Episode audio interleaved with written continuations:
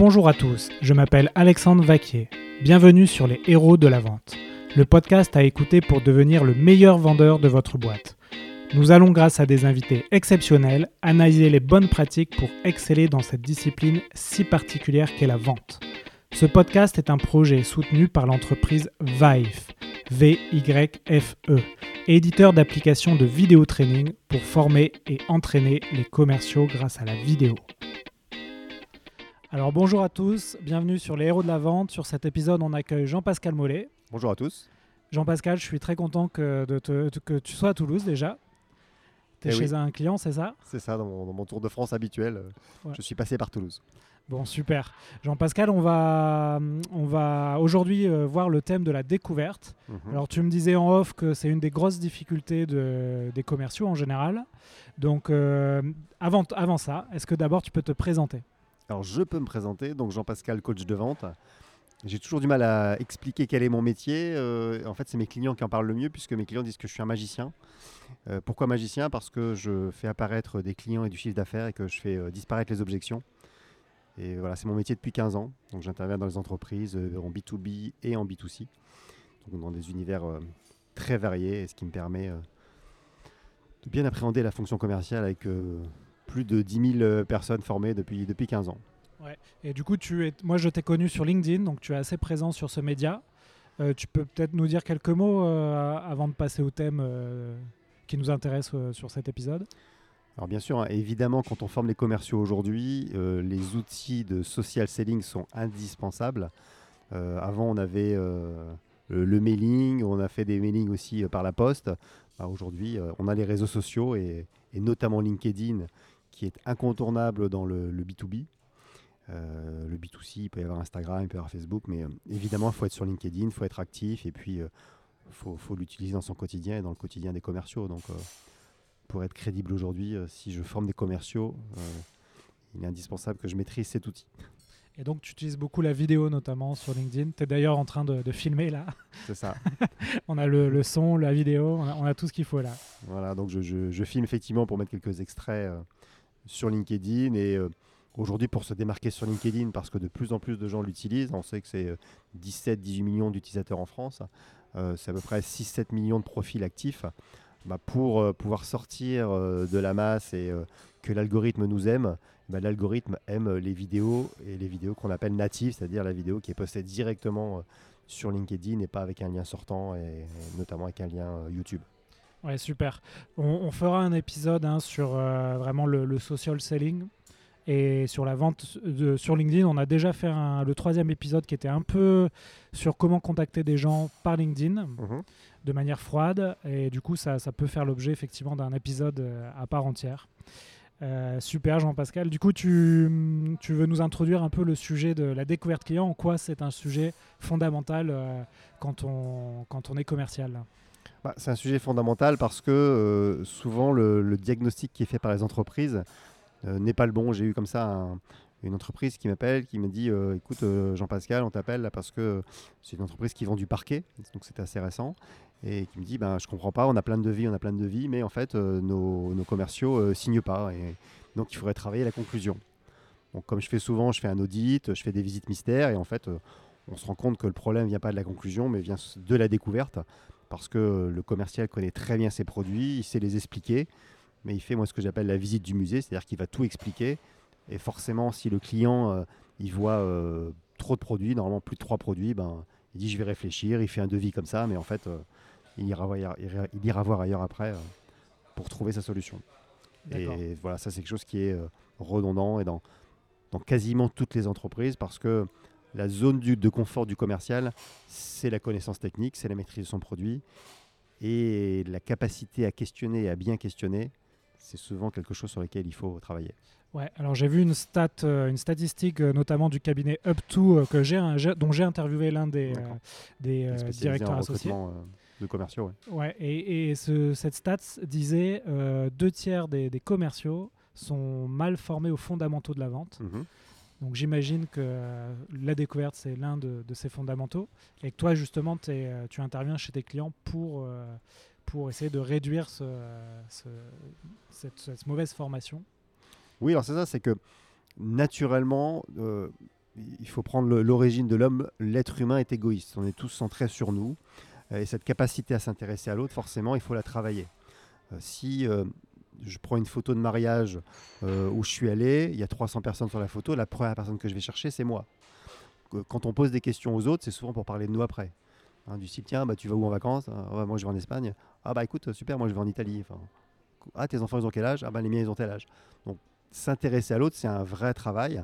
Et euh, la forme de la question est surtout un vrai travail. On sait qu'il existe différentes formes de questions. Euh, les trois principales, c'est la question ouverte, la question fermée et la question alternative. Et assez naturellement, on a tendance à poser des questions qui sont plutôt des questions fermées. Ouais. Et du coup, qui entraînent que des oui et des non.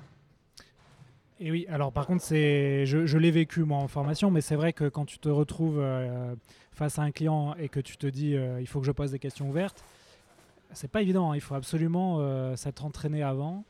Est-ce que tu peux nous en dire un peu, un peu plus là-dessus? Toi, tu, comment tu les entraînes tes, clients? Alors, au- au-delà de s'entraîner, il faut déjà en prendre conscience. C'est vrai que moi, je fais, un, je fais un jeu quand je suis en formation où je demande à des participants de penser à un objet ou à une personne. Je demande à quelqu'un d'autre de poser des questions. Je dis, tu as le droit à des questions ouvertes, des questions fermées, des questions alternatives. Et les cinq questions, parce que je donne que cinq questions à poser, sont ou des questions fermées ou des questions alternatives. Euh, pourtant, il y a des personnes sur cette planète qui posent des questions ouvertes sans y réfléchir. Est-ce que tu as une idée de- de qui ça peut être? Alors des gens très empathiques. Ouais, ça suffit pas, parce qu'il n'y en Ça a pas beaucoup pas. des gens empathiques. Euh, tu veux dire une profession? Euh, pas vraiment une profession, un type Non. de personne. Euh, Les mamans?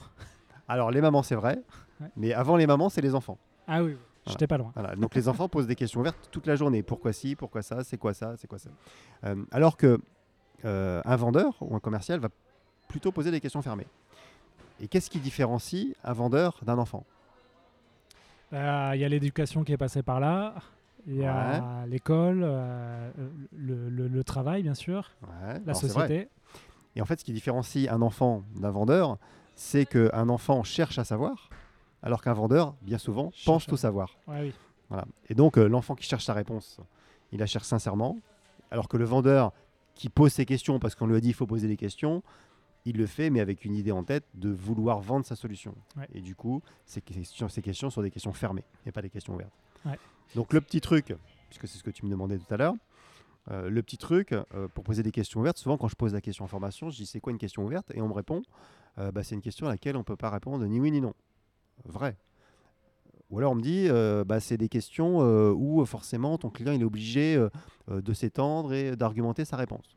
Ah oui, c'est vrai, mais j'ai toujours pas la réponse de ce qu'est une question ouverte. Ouais. C'est-à-dire qu'il y a une raison grammaticale qui permet de me dire, je suis en train de poser une question ouverte. Et donc, c'est très simple, une question ouverte commence par un pronom interrogatif. Et le petit truc pour les retenir, c'est très simple, c'est le CQQ, c'est occupé. Donc, euh, comme si on pense aux toilettes, hein, CQQ, c'est occupé, voilà, je ne peux pas y aller. Donc, CQQ, c'est occupé, pourquoi? Parce que comment, qui, que, combien, où, quand et pourquoi. C'est-à-dire que si ma question commence par là, elle est forcément ouverte. Pour les gens qui sont bilingues et qui parlent euh, l'anglais couramment, c'est tous les W en anglais. Le who, le why, le where, le whom, le whose, le when, sauf le how avec le W à la fin, mais c'est comme ça qu'on les retient aussi. Et tout à l'heure, tu me disais, c'est quoi le truc? Mais en fait, le meilleur truc quand tu ne maîtrises pas cette technique de questionnement, c'est de préparer ces questions.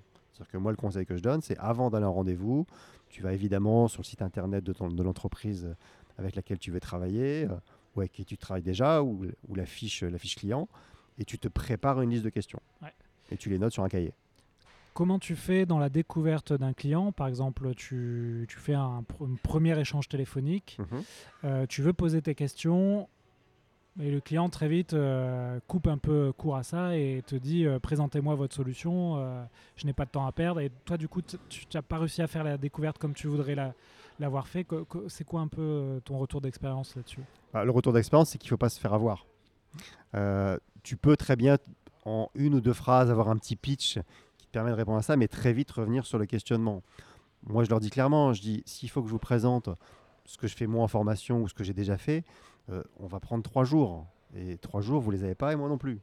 Euh, C'est comme quand vous allez chez le médecin. Si le médecin il commence à vous expliquer euh, qu'il a fait euh, 10 ans d'études à Lille, qu'il a fait une thèse sur le diverticule de Meckel, qu'il a déjà soigné euh, 17 euh, gastro cette semaine, etc., etc., très vite vous allez vous sauver et surtout vous allez avoir peur vous ne serez pas en confiance.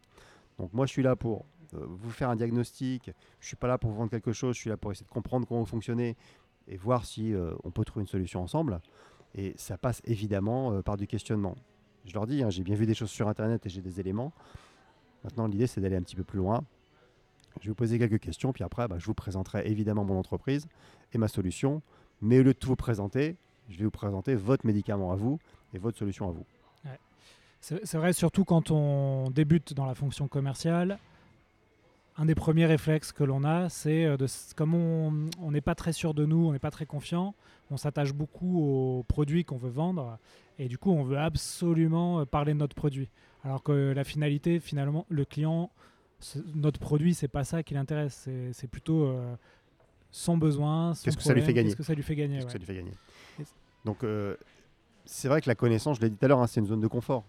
Donc, c'est facile de présenter, de dérouler sa présentation, euh, de sortir l'ordinateur avec euh, ou la tablette avec ses slides, tout fait, qui sont les mêmes pour tout le monde. Forcément, quand tu es client, tu peux pas être touché par ça.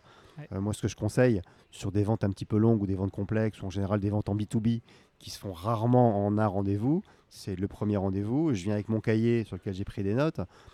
Point. C'est-à-dire que je viens pas avec une présentation toute faite. Sinon, je suis pas crédible dans ma phase de découverte. C'est-à-dire que comme je ne sais pas ce que tu vas me dire, je peux pas déjà avoir une présentation qui va être faite pour toi. C'est que ce sera la présentation de tout le monde.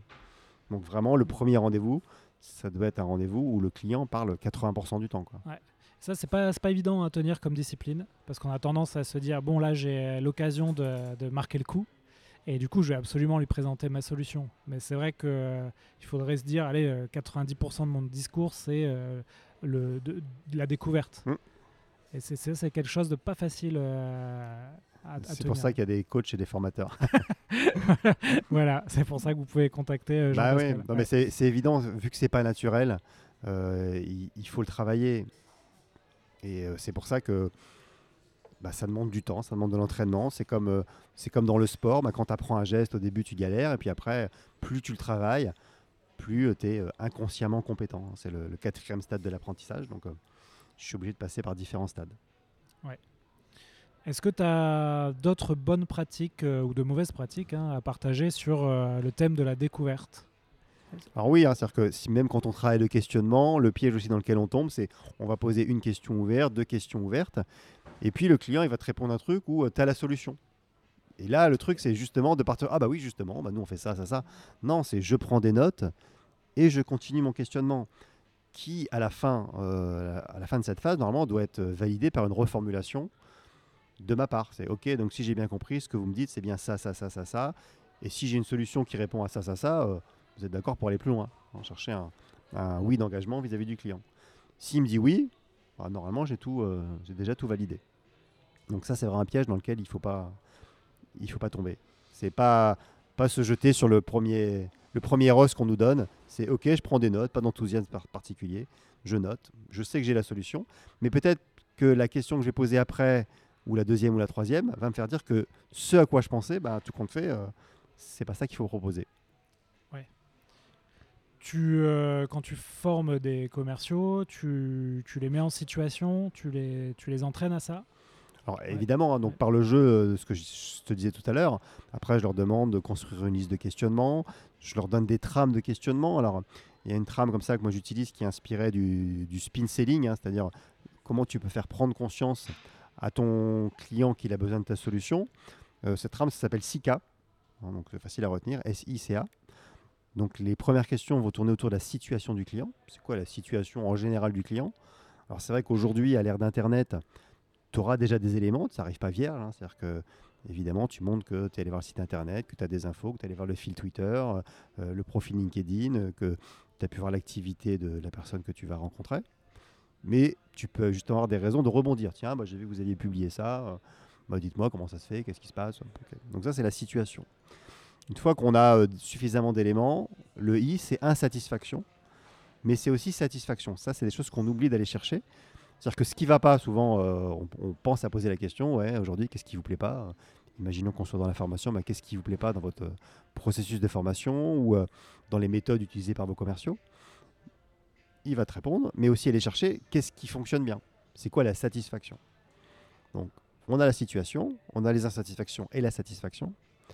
Ensuite, on passe au C, qui sont les causes et les conséquences. Ok, vous me dites que ça, ça marche pas aujourd'hui, mais ça vient de quoi?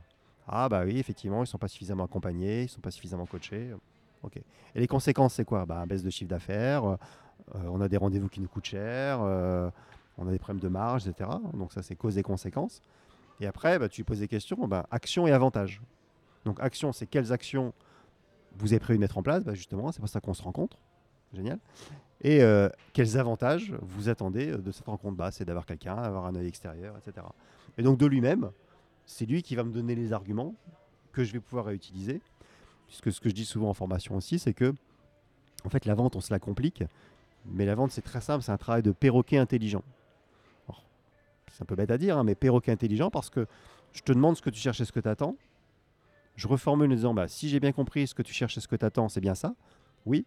Eh bien, ce que je te propose répond à ce que tu cherchais et ce que tu attends. Tu veux un truc qui soit pratique? Si j'ai bien compris, tu veux un truc pratique? Oui. Eh bien, je te montre en quoi ma solution est pratique. Point final. Ouais, la reformulation, c'est vraiment clé. hein. On- il faut vraiment insister. euh, N'oublie pas de reformuler euh, ce que te, dit ton prospect euh, pour que déjà que toi tu te l'appropries et que lui euh, com- comprenne que tu as compris ce qui- ce qu'il vient de te dire. ouais. En fait, c'est- dans les deux sens, c'est utile dans les deux sens. C'est utile et pour toi et pour ton client, et surtout pour aller chercher des oui, qui sont importants à ce moment-là. Euh, et c'est aussi pour... euh, ça fait une petite checklist, c'est-à-dire qu'une fois que tu as tout mis les informations que tu as pu recevoir de ton client, bah, des fois il va dire, ah oui, mais attendez, j'ai oublié de vous dire ça. Ah oui, mais non, là, je voulais pas vous dire ça, parce qu'on peut avoir compris certaines choses, et en fait, c'est pas tout à fait ça. Donc ça permet vraiment de, de sécuriser, et de montrer au client que tu l'as tu l'as écouté et compris. Donc, euh, et ça aussi, c'est souvent quelque chose qui est oublié. Moi, j'appelle ça le péage. Euh, si tu n'as pas le péage, euh, tu passes pas à la phase, la phase convaincre, qui est la phase où tu vas pouvoir euh, montrer ce que tu lui fais gagner. Donc, Le, le péage, tu peux. bah, le péage, c'est tant que j'ai pas le péage, tant que j'ai pas le oui, Ah oui. je passe pas à la suite. Quoi. Je parle pas à, à ma démo produit ou à mon Ouais. ou à l'explication de ce que je fais. hein. donc, Ok, très Voilà. bien. Et souvent, à la fin de l'entretien, ils pensent à reformuler en disant au client Bon, bah voilà, on s'est dit ça, on va faire ça, etc. Petite checklist du rendez-vous. Mais la reformulation à la fin de la phase de découverte, c'est très souvent oublié. Ah oui. Mais parce que le vendeur est souvent, j'ai fait une vidéo là-dessus, le vendeur essuie-glace. C'est-à-dire que je questionne, j'argumente, je questionne, j'argumente. Du coup, je pense pas à reformuler.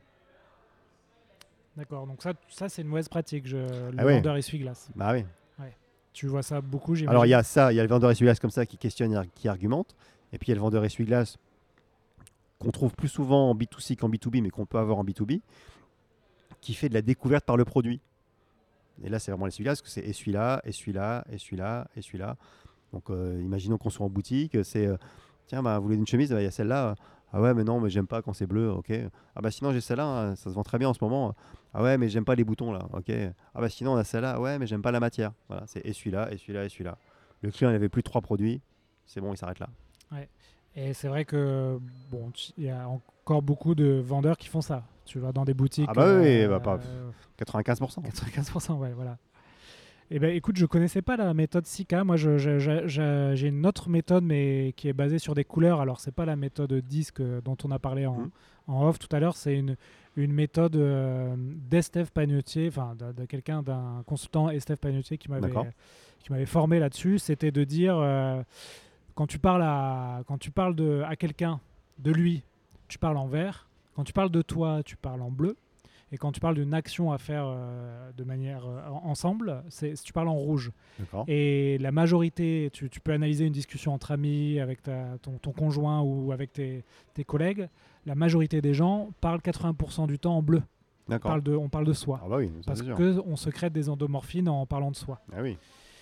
Et par contre, tu prends, tu analyses les discours des grands leaders de ce monde, et souvent le rapport est inversé. C'est-à-dire, euh, tu prends un discours de Barack Obama, il va parler des Américains, des Américains, des Américains. Ça, le- 80% de son discours va être en vert. Mhm. Il va dire euh, moi je à la fin pour dire moi j'ai peut-être une solution pour vous aider à votre, sur votre situation. Donc il va Mhm. faire 10% de bleu et les, les, les 20 ou 10 autres pourcents vont être du rouge. Je vous propose une action commune. Voilà. Et ça, je trouve que c'est un petit outil assez simple à mettre en place Mhm. pour analyser une vente où tu te dis oula, je- ça, là ça fait euh, un moment que je parle de ma solution de moi, je, je suis dans le Mhm. 80% en bleu et Ah, pas ça. du tout en vert et je peux essayer d'inverser ça. D'accord. Voilà. Ça fait penser à ta solution avec tes, avec tes marqueurs et tout ça. Là. Ah oui. Ben, euh, genre, euh, ceux qui sont intéressés peuvent aller voir ce que je fais, mais effectivement, on a une solution pour euh, filmer des entraînements de Voilà, commerciaux ça, et, fait, ça fait penser à ça. et- ouais. et analyser euh, ce qui se passe, les comportements. Il y a un discours qui est très bien, là, tu parles d'Obama, mais euh, qui est bâti un peu sur la même, euh, même structure. C'est le, il, est très, il est célèbre, ce discours, c'est le discours de JFK quand, Ah oui. il, quand il décide de- de- d'attaquer la Lune, enfin de, la conquête spatiale. Il s'appelle I, Cho- I choose to go to the moon, je crois. ou- Ok. Bon, je suis pas très bien, très bon en anglais, hein, je suis ch'ti, donc, euh, Euh, moi aussi. donc je peux parler comme ça, Chavatizote, mais bon. On fera un je, je épisode. pense que voilà, c'est ça. euh, c'est ça ouais. je sais pas si je pourrais faire 45 minutes en ch'ti. mais on perdra 30 trop de minutes, monde. ouais, c'est ça. Et du coup, ouais, ce discours, euh, tu, euh, tu dis qu'il est. euh, Ah, pareil, ouais. c'est ça, c'est-à-dire qu'il est orienté, euh, il est orienté solution, il est orienté sur, euh, voilà, on a choisi ça parce que effectivement, euh, en donnant vraiment le, le sens du truc, quoi. Et je, je pense qu'on est un peu dans la même idée. Cool. Je- j'irai voir ça. euh, j'irai Ouais. voir ça sur YouTube, j'imagine. Ah oui, oui, euh, tu le trouves facilement. Ok. Est-ce que tu as euh, des pratiques à éviter? Bon, On a parlé de euh, le vendeur essuie-glace. Est-ce que tu penses à d'autres choses quand tu es face à un client, tu essayes de, de comprendre ce qu'il ce qu'il veut, son besoin? Est-ce que tu as des, des mauvaises habitudes que, que tu vois souvent, toi, chez, chez tes clients? Alors, je vais t'en donner une bonne, mais qui peut devenir une mauvaise Ah oui, quand on la- l'utilise pas bien. Euh, c'est vrai que dans les, les questions qu'on pose, une des questions les plus importantes, c'est ce qu'on appelle les questions motivationnelles. Questions motivationnelles, c'est ce qui va me permettre de saisir la motivation de mon client. Euh, ces questions motivationnelles, on les obtient souvent en allant chercher les pourquoi. Hein. Donc, euh, si euh, un client a déjà un fournisseur sur ma solution ou a déjà un organisme de formation, par exemple, bah, je vais lui demander qu'est-ce qui lui plaît. Et il va me dire, ils sont réactifs, ils sont pas chers, euh, ils sont pros. euh. Donc en fonction de ça, ça me permet de saisir sa motivation et de savoir moi sur quoi je vais pouvoir euh, ve- venir, euh, venir argumenter. Et quand je dis que ça peut être un piège, c'est que il faut aller chercher les pourquoi sans demander pourquoi. Parce que le pourquoi euh, a tendance à être inquisiteur. C'est-à-dire que quand je demande pourquoi vous avez choisi ça, c'est je dois me justifier. Ouais. Donc on tourne la question différemment en disant qu'est-ce qui fait que vous avez fait ce choix-là, par exemple. Plutôt que pourquoi vous avez fait ce choix-là. Tu sens la différence. hein, c'est- fin, mais c'est mieux en termes de questionnement. Ouais, parce que c'est vrai qu'on peut dire euh, dans la, la formation des, des vendeurs, euh, n'hésite pas à poser la question pourquoi, pourquoi, pourquoi, pourquoi jusqu'au ça. bout. Et en fait, effectivement, tu as un effet pervers à ça, où le client est là. pff, Il faut que je me bon, justifie. ouais, effectivement. Voilà. Ah, ok, super. Mm. Tu vois, ça, c'est euh, un, bon, un bon conseil à appliquer. Et c'est- pour ça que c'est toujours intéressant de savoir ce qui plaît chez- chez le client. Ce qui plaît quand il a déjà un prestataire. Ouais. Qu'est-ce qui vous plaît aujourd'hui? Qu'est-ce qui fait que vous l'avez choisi? C'est quoi les trois choses qui vous plaisent aujourd'hui chez un tel Et pas euh, ah ouais mais bon on peut peut-être être complémentaire ou alors euh, ah bah qu'est-ce qui marche pas bien? Hein, C'est quand sans arriver avec tes gros sabots quoi. La découverte aussi, ça permet euh, aussi de, de trier tes, tes prospects parce qu'on a aussi un mauvais réflexe souvent, c'est de vouloir vendre à tout prix à tout le monde. Et ta découverte, ça, ça permet aussi de gagner du temps et de dire bah, celui-là, c'est pas le moment ou Mhm. c'est pas le bon prospect. Sûr. hein. Et ça aussi, c'est un défaut que je vois chez des jeunes commerciaux, c'est de dire euh, bah, j'ai une liste, il faut absolument que je leur vende mon, ma solution. Même si dans la découverte, il te dit que bon, Mhm. il n'y a, aucune possibilité d'a- d'acheter ou il n'est pas intéressé à ce moment-là. Je- Donc évidemment, ça permet de faire le, faire le point, hein, de savoir si on est en train de perdre son temps ou pas. hein. donc, euh, Ouais. Moi, souvent, j'arrive et je dis écoutez, moi, je suis pas là, je suis, je suis pas venu vous vendre quelque chose. hein. Ouais. Moi, on fait un point, on fait un diagnostic. euh, et après, on voit si, si j'ai la solution ou pas. hein. Oui, il faut pas hésiter à inverser un peu le, rapport et de dire que toi, tu es là pour aider euh, ton client s'il a un besoin sur euh, ça. thème et pas forcément vouloir euh, lui montrer que tu as les meilleures solutions. et que- Maintenant, il faut pas oublier quand même que ton client, quel que soit l'univers, il t'a reçu. Oui. Donc euh, les clients reçoivent rarement comme ça au hasard. Donc c'est qu'il a quand même senti si c'est de la prospection téléphonique qui pouvait être intéressé. Euh, si c'est une accroche euh, par mail ou euh, par message LinkedIn, c'est pareil. Il y a très peu de clients qui vont accepter de rencontrer un commercial comme ça sans savoir ce qu'il fait. Ouais. Donc je, je crois assez peu, et en B2B et en B2C, euh, aux clients promeneurs aussi. C'est-à-dire qu'en B2C, le client qui rentre dans une boutique comme ça par hasard, euh, ça n'existe pas en fait. C'est-à-dire que même quand tu es en mode balade, que tu rentres, enfin que tu vas dans, un- dans une galerie commerciale, si euh, t'es pas euh, marié et que t'es pas un vieux pervers, tu vas pas rentrer euh, dans une boutique de lingerie. Même en mode balade. tu vas rentrer dans une boutique où tu es susceptible d'être intéressé, peut-être d'acheter quelque chose à, à court ou moyen terme. Ouais. Donc c'est pareil en B2B. Euh, le client qui te reçoit, il y a quand même des raisons. hein. Justement, je- j'aimerais bien faire un épisode sur la, la vente euh, en B2C euh, comparé à la vente en B2B parce que moi je viens plutôt de du B2B. Mhm. Euh, toi, tu vois des. Juste pour justement euh, me donner des idées pour un autre épisode, tu Mhm. vois des, vraiment des, des choses très différentes ou très similaires. est-ce que Qu'est-ce que tu peux nous dire là-dessus? La- la- les, les cycles de vente sont beaucoup plus, enfin, c'est Oui. évidemment beaucoup plus courts en B2C et la vente, elle est entre guillemets plus simple. En plus, euh, le client, il rentre chez toi, enfin, il vient chez toi. Donc, euh, c'est Ouais. quand même facilité. Euh, tu l'as pas, tu l'as pas prospecté ou par mail ou par téléphone. Donc, c'est plus facilité et souvent les produits sont moins complexes à vendre. Mm. Donc, mais il y a forcément des similitudes. C'est Ouais. Il y a toujours une phase de découverte, de mise en confiance, d'écoute, de reformulation, d'argumentation, euh, de faire de la vente complémentaire, euh, de penser à tout ça, de répondre aux objections, enfin, Mm. et de- d'emmener le client à la caisse. hein. donc, euh, Ouais. les, phases, les phases de la vente sont quand même très similaires. hein. Ouais, il y a, il y a quelque chose qui, qui à mon sens, qui est, en- on en parle beaucoup en ce moment, c'est tout ce qui est savoir-être comportementaux, soft skills. Et c'est vrai que c'est quelque chose, parce qu'en fait, la, la vente en B2C, tu peux voir des exemples tous les jours. Et Oui, on est tous chose- clients. Ouais, on est tous clients. C'est quelque chose euh, sur lequel euh, on voit qu'effectivement, il y a un manque euh, quand même euh, de formation, de fondamentaux. Carrément. Et, et toi, c'est un peu ton créneau de. Ah bah, c'est mon créneau et ça l'est de plus en plus parce Ouais. qu'aujourd'hui, euh, si tu veux te différencier de, euh, d'Internet, si tu es juste là pour mettre des produits en rayon et euh, que quelqu'un arrive dans ton magasin, prenne le produit et reparte avec, bah, tu sers plus à rien. hein. Ouais. Si c'est juste pour renseigner, c'est pareil. Aujourd'hui, euh, il y a des boutiques, euh, en Asie notamment, où tu arrives, il y a un petit robot qui t'accueille et qui te dit Bonjour, tu es venu chercher quoi? Bah tiens, je t'emmène euh, chercher ce que tu es venu chercher. hein. Ouais. Et voilà, du coup, il n'y a plus de vendeur. Donc le vendeur, il faut qu'il ait cette plus-value, il faut qu'il puisse euh, créer une expérience, euh, une expérience client et que le client se dise euh, Waouh, j'ai vraiment envie de revenir. Et, et cette phase de questionnement et de, de connaissance produit, bah, elle est peut-être plus difficile à, à reproduire avec l'intelligence artificielle. Donc c'est là où, euh, si je veux valoriser mon métier, euh, il faut faire vivre quelque chose à mon client. Quoi. Ouais, l'expér- l'expérience Voilà, client. et lui donner rais- une raison de, de se déplacer. Ça- là aussi, ça peut faire l'objet d'un autre épisode. euh, Ouais, ça, ça donne des idées, c'est bien. ouais, ouais. Est-ce que, Jean-Pascal, tu as des, des outils euh, que tu utilises, soit, que toi tu utilises, soit que tu conseilles à des, à des commerciaux Ça peut être des outils euh, digitaux, des, des outils, euh, des, des routines, des, des choses comme ça. Tu, tu- tu parles du questionnement ou en général dans la vente? En général, dans la vente. Alors moi, les outils que j'utilise aujourd'hui, c'est les réseaux sociaux. hein. C'est-à-dire que un, un commercial qui. moi, je fais, je fais du recrutement commercial aussi, hein, en plus de la formation. La première chose que je vais voir, c'est le profil LinkedIn. Euh, si un commercial, je vois qu'il n'a pas d'activité, euh, qu'il a très peu de contacts, euh, que sa photo de profil n'est pas terrible, enfin, et que son, son profil LinkedIn est plutôt bâti en mode CV plutôt qu'en mode euh, j'apporte euh, j'apporte des solutions, bah, c'est mal barré quand même. Ouais. Voilà.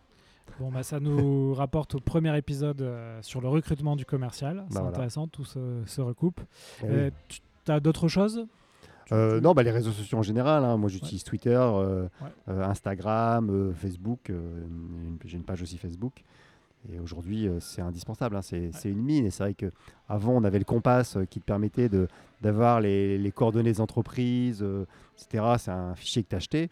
aujourd'hui, LinkedIn, c'est le, le fichier à ciel ouvert. C'est le fichier le plus actualisé parce que dès que quelqu'un change de job, euh, il va changer son profil LinkedIn. hein. Donc, euh, euh, tu sais euh, si la personne elle est connectée avec son mobile, si elle est connectée avec son ordinateur, tu peux lui envoyer des messages. Enfin, c'est c'est exceptionnel cet outil. hein. Ouais, c'est vrai que pour un commercial, moi je l'utilise eff- effectivement quotidiennement. Et, et c'est marrant parce qu'il y a 11 ans, euh, j'avais commencé sur Viadeo, Ah oui, moi aussi. Comme tout le monde en France. hein. la solution française. Et, Ouais, bon, c'est ça. ils ont LinkedIn était ouais. Très peu présent. Et c'est vrai que moi, en formation, je disais euh, voilà, faut, faut aller sur Viadeo. Sur LinkedIn, c'est que des profils euh, plutôt euh, potentiels, euh, qui, qui visent à l'international. Aujourd'hui, euh, je parle même plus de Viadeo. Quoi. Enfin, Et ouais, encore, plus pour une, les commerciaux. ouais. euh, encore une boîte française qui a loupé le Bah coche. ouais, ils ont euh, été pris par le Figaro. Mais... Ouais. Pas par Figaro classifié, mais. Je sais pas ce que ça devient. Ouais, je pense qu'il n'y a plus grand-chose là sur la plateforme. Ouais. Ouais, alors je crois que c'est devenu, euh, d'après ce que j'ai entendu, euh, une plateforme plus orientée vraiment recrutement, avec, euh, avec Ouais. des aides au CV, etc. Voir une CV Tech, j'y rentre quand même. Est-ce que tu as euh, des, du contenu, des vidéos, des, des bouquins à conseiller aux auditeurs des héros de la vente? Est-ce qu'il y a des choses euh, Ouais, alors moi, moi j'aime bien les, les- les livres de, de Michael Aguilar. hein. Il y a un livre qui s'appelle Vendeur d'élite. D'accord. Bah, J'essaierai de l'interviewer un jour. Ouais. Euh, donc, euh, où là, Vendeur d'élite, par exemple, il a, il a sillonné la France euh, pour rencontrer les meilleurs commerciaux dans, plein d'entreprises pendant un an. Et puis pour leur demander à chaque fois, c'était quoi leur recette. Voilà, donc, euh, euh, voilà, ces livres sont toujours faciles, euh, faciles à lire. Euh, Il y a euh, Jeffrey Gitomer aussi sur, euh, sur la vente. Alors, c'est euh, le petit livre rouge de la vente, là, c'est les 12,5 euh, euh, trucs de la vente. Alors, c'est pas le titre précis, mais, euh, Ouais. mais Jeffrey Gito- Gitomer, euh, euh, vous le trouverez. Parce que j'aime bien ça, son, son, son personnage et, et ce qu'il est, euh, en opposition à Grande Cardone, euh, qui lui fait vraiment le, le- le gars qui a tout réussi, euh, qui dit j'ai gagné 300 millions en faisant euh, des formations commerciales et qui, qui se prend en photo avec son jet. Enfin bon, voilà, ça c'est moins, moins mon truc. Euh, voilà, et puis après, euh, sur LinkedIn, euh, il y a des, suivez euh, des profils de, de, de formateurs commerciaux. Intéressez-vous aux événements qui ont lieu autour du Social Selling Forum organisé par, euh, par Loïc Simon. Il y en a partout en France. Ouais, lui aussi, il faudra que je l'interview. Il y en a deux, deux par an à Paris. hein. Là, euh, moi, j'étais euh, celui qui a eu lieu là, au début juillet. Il y en a un de prévu euh, sur la première semaine de décembre euh, à Paris. Mais il y, en a partout en France et en Suisse aussi et dans d'autres pays. Donc ça, vous pouvez suivre ça sur socialsellingforum.com, je pense. Mais bon, je suis pas sûr du .com. Euh, voilà, c'est déjà pas mal. Ouais, c'est pas mal. Ouais. Et puis, il faut écouter ton podcast. Bah ouais, merci. hein, on, va, on, va, on va faire grossir la communauté. Bah, écoute, merci beaucoup euh, Jean-Pascal euh, pour cet épisode. Bah écoute avec plaisir. J'espère que voilà, ça a été, ça a été riche. Oui, on a respecté le timing, une trentaine de minutes, super. Génial. À bientôt Jean-Pascal. Bah écoute, à bientôt. Et puis si vous voulez me suivre, hein, Jean-Pascal Mollet, hashtag coach de vente. Hashtag coach de vente, ça marche euh, quasiment sur tous les réseaux sociaux. Ouais, voilà, c'était ma, ma dernière question. Tu, merci parce que j'allais l'oublier. Donc, euh, sur, on te suit sur LinkedIn, sur les réseaux sociaux, Voilà, et, c'est euh, ça. sur ton site web. C'est ça. Allez, à bientôt Jean-Pascal. Merci, à bientôt. Bye. Bye bye. Voilà, cet épisode des héros de la vente est fini. J'espère que vous avez passé un beau moment avec moi et mon invité. Si vous avez aimé cet épisode, n'hésitez pas à le noter 5 sur 5 sur votre plateforme préférée de podcast et à le partager à vos amis. À bientôt.